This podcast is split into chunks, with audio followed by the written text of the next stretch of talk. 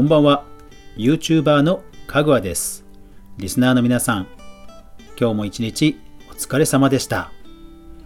金曜日になりましたね。皆さんほんと1週間お疲れ様でした。まあまだね週末は外出自粛ですけども、えー、頑張ってね乗り切っていきましょう。それから今日からラジオトークの皆さんも、えー、配信させていただくことになりましたのでよろしくお願いします。それでは早速午後10時からのかぐわ飯。ご賞味あれ。かぐわ飯。この番組は YouTuber であるかぐわが YouTube や音声メディア周りのニュースや話題また動画制作の裏話をゆるうりとお話しするラジオ番組です。今日からラジオトーク含め全17アプリで好評配信中。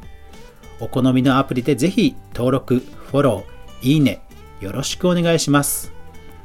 さあ今日はですねあのいろいろとね あの機材周りを作業してました、えー、まず前半はですね動画の機材の話をしますね。えっ、ー、と今日買った、まあ、届いた機材は何かというとあのカメラのレンズですね。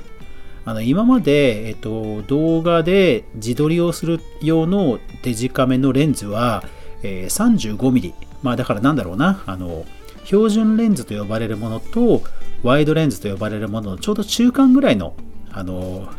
レンズだったんですよね。だからほどほどにあの左右が入るしほどほどにこう被写体が、えー、自撮りがあの大きく撮れるというものです。で、えー、レンズサイズをレンズの厚みを薄くできるのでよくパンケーキと呼ばれていて、えー、ミラーレス一眼とかでもすごいコンパクトにできるというものを使ってたんですね。まあでもね 今日届いたレンズはあのやっぱりさらにワイドなので少し自分を遠目に撮れて表情やあと手振りとかもね撮れるようになったのでうんやっぱりね その、えー、こっちの方が良かったなとなんかパンケーキを一回使ってみたいみたいな感じでちょっとミーハーな感じで、えー、そのレンズをね、使ってたんですよね。うん、そうそう。ちょっと反省でしたね。よくよく考えたら、やっぱりワイドレンズの方が、室内撮りは使い勝手いいのは分かってたはずなんですが、うん、いかんですね。で、えっ、と、そう、あと忘れてたのは、えっと、ミラーレス一眼でも、えー、APS-C っていうサイズなのかな？センサーサイズが。でそうすると、えー、35mm のあのフルサイズのカメラでいうと、え 24mm ぐらいの、えワイドレンズになるんですね。で、え実際のただホームページとか商品詳細ページでは 16mm って書いてあってなんかものすごい超広角レンズのようなイメージであのちょっと遠ざけたっていうのもあったんですよね。16mm とか 24mm とか、えー、カメラのレンズというのは数字が小さくなればなるほどこうワイドに撮れるんですよね。だから勘違いして 16mm ってそんな そんなむちゃくちゃワイドなレンズいらねえよぐらいにそうそう勘違いしちゃってたところもあってちょっと遠かったんですよね。そう。であれと思ってよくよく考えてみたらそうあそうだと思って。で Amazon であの中古で比較的良さそうなものを買ったらすごい安くてでうん物も良かったんでいやこれは良かったですねで今日試しにえー、久しぶりにバトルロイヤルの、え、動画を撮ったんですけど、まあまあいい感じに撮れたと思います。もちろんね、内容は バトルは相変わらず下手なので、内容はあれなんですけども、うん、あのいい感じに撮れたんで、ヨシンバね、あのグリーンバックにすれば、あの切り抜きができて、それっぽいゲーム実況動画なんかも作れるかなっていう手応えがあったので、えー、とても良かったです。えー、ソニーの E マウントの 16mm のレンズです。単焦点で本当おすすめです。はい。それから、えー、午後は、このポッドキャスト、ラジオ番組の収録のためのいろんなテストをしてました。で、えー、結局たどり着いたのは、えー、今これ同時にポッドキャスト用に IC レコーダーで収録、それから、えー、ミキサーにマイクと、えー、スマホをつなげて BGM をちゃんとミックスしながら今 iPhone に録音してでラジオトークの一発撮りをなんとか頑張ってるっていうところをいろいろ試行錯誤していました。うん。なんかね iPhone にマイクを挿す時ってまあライトニング端子で挿すものが多いと思うんですけどとはいえアプリによってマイクの扱いって結構変わるんですよね。うん。であと基本的に iPhone はあのマイク入力はマイク入力のみなんだそうなんですよね。ちょっと私も詳しくは知らないんですが、どういうことかというと、マイク入力と LINE 入力、要はその人の声を取る音声入力と、あと楽器、えっ、ー、と、オーディオとかをつないで、普通にこうイヤホンのように挿す、えー、オーディオの信号と全然別物なんですよね。で、どうやら iPhone は、えっ、ー、と、マイクとしての入力しか受け付けないっていうのをなんか OS レベルだとそうだっていうのをなんかなんかの記事で見たことがあって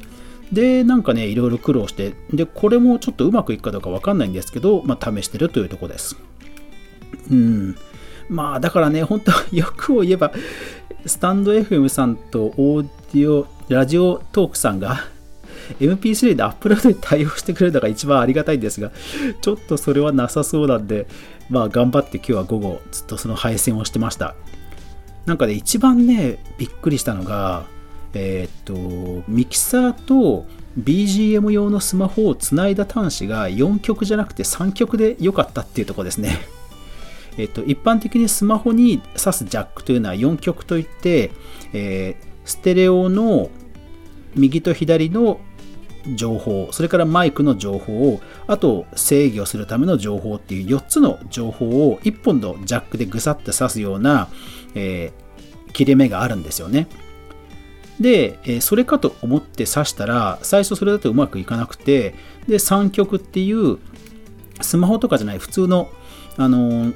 オーディオケーブルを挿したら、それだとうまくいったんですよね。ただ、えー、っと、今使ってるタスカムの US42 っていうミキサーは、えスマホの外部入力に関しては、こうレベルのあのダイヤルというか、え音量調節ができないので、そこのところで、えちょっと苦労をしました。このマイクの音声は調整できるんですけど、それ BGM は調整できないんですよね。なので、えー、マイクのボリュームを上げつつ、えー、外部出力の音声を調整しつつ、ただそれをあまりにも大きすぎちゃったりすると iPhone の方がそもそもマイク入力にしか対応してないので、えー、マイク入力って基本的に音、えーとデータは小さいので内部的に多分拡大するんですよね音のサイズを。だからあまり大きい音を入力しちゃうとマイクだと勘違いして、えー、ものすごくサウンドを大きくして音割れしちゃうんですよ。うん。だからそこのバランスをなんか一個一個調整しながら調整してはまた変えて調整してはまた変えてっていうのをひたすら繰り返しながらであと iPhone だと、えー、ボイスレコーダーとスタンド FM とラジオトークと全部で一通り あの繰り返しチェックして多分この辺ぐらいのサイ、えーと、ボリュームサイズでいいかなっていうのを、まあ、見つけたので今日配信してるっていうとこです。うん。そう。ラジオトークは出力が4でいいのにスタンド F だと3じゃないと音割れしちゃうんですよ。そう、この辺もね、なんかね、ほんとわかんない。で、多分これ iOS がアップデートしたり、それぞれのアプリがアップデートしたりすると、また多分変わっちゃうんですよね。いやー、旅路は長くなりそうだ。